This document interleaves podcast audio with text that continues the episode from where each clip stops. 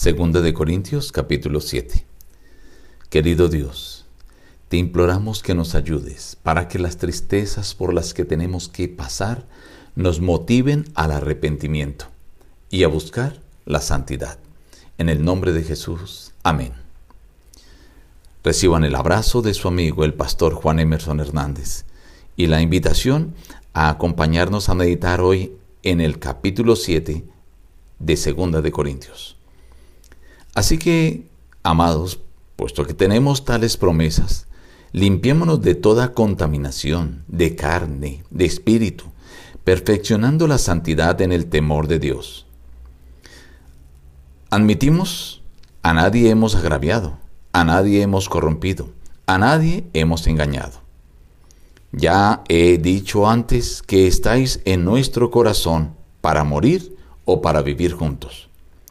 Cuando vinimos a Macedonia, ciertamente ningún reposo tuvo nuestro cuerpo, sino que en todo fuimos atribulados, de fuera conflictos y de dentro temores. Pero Dios, que consuela a los humildes, nos consoló con la venida de Tito, también con la consolación con que él había sido consolado en cuanto a vosotros, haciéndonos saber vuestro gran afecto, vuestro llanto, vuestra preocupación por mí, de manera que me regocijé aún más. Veo que aquella carta os entristeció por algún tiempo. Ahora me gozo. Fuisteis entristecidos para arrepentimiento. La tristeza que es según Dios produce arrepentimiento para salvación, de la cual no hay que arrepentirse. Pero la tristeza del mundo produce muerte. De que hayáis sido entristecidos según Dios, produjo en vosotros qué defensa, qué indignación, qué temor, qué ardiente afecto, qué celo, qué vindicación. En todo os habéis mostrado limpios en el asunto. Hemos sido consolados en vuestra consolación.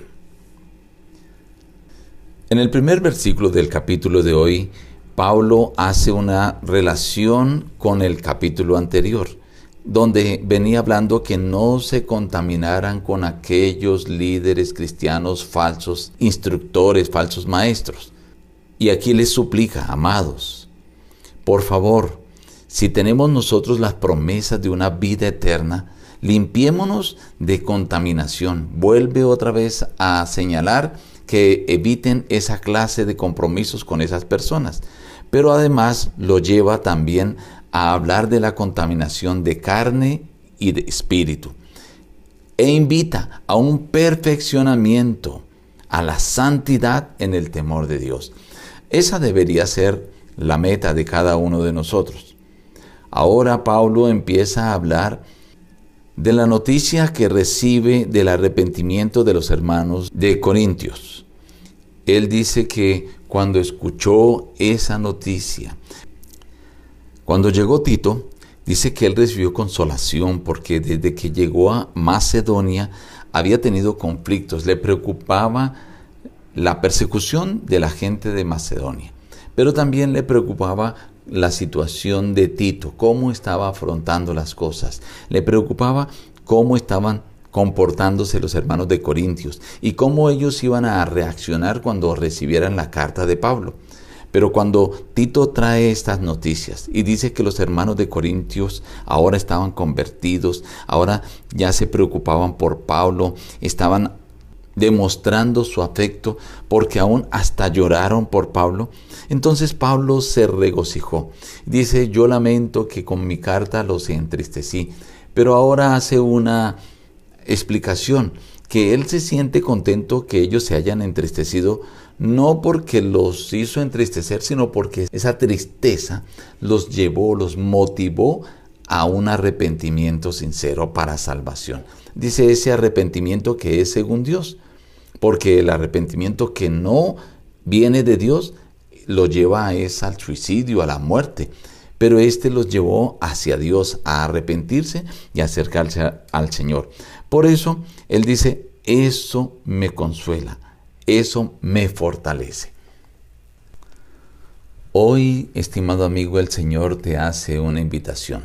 Tal vez estás padeciendo, estás sufriendo, estás siendo maltratado, perseguido o estás siendo mal interpretado tu comportamiento. Hoy el Señor te dice que esa tristeza por la que estás pasando te motive a buscar al Señor, a arrepentirte, a alejarte de cualquier cosa que te contamine y a buscar la santidad en el temor de Dios. Nos despedimos diciendo, busca a Dios en primer lugar cada día y las demás bendiciones te serán añadidas. Que Dios te bendiga.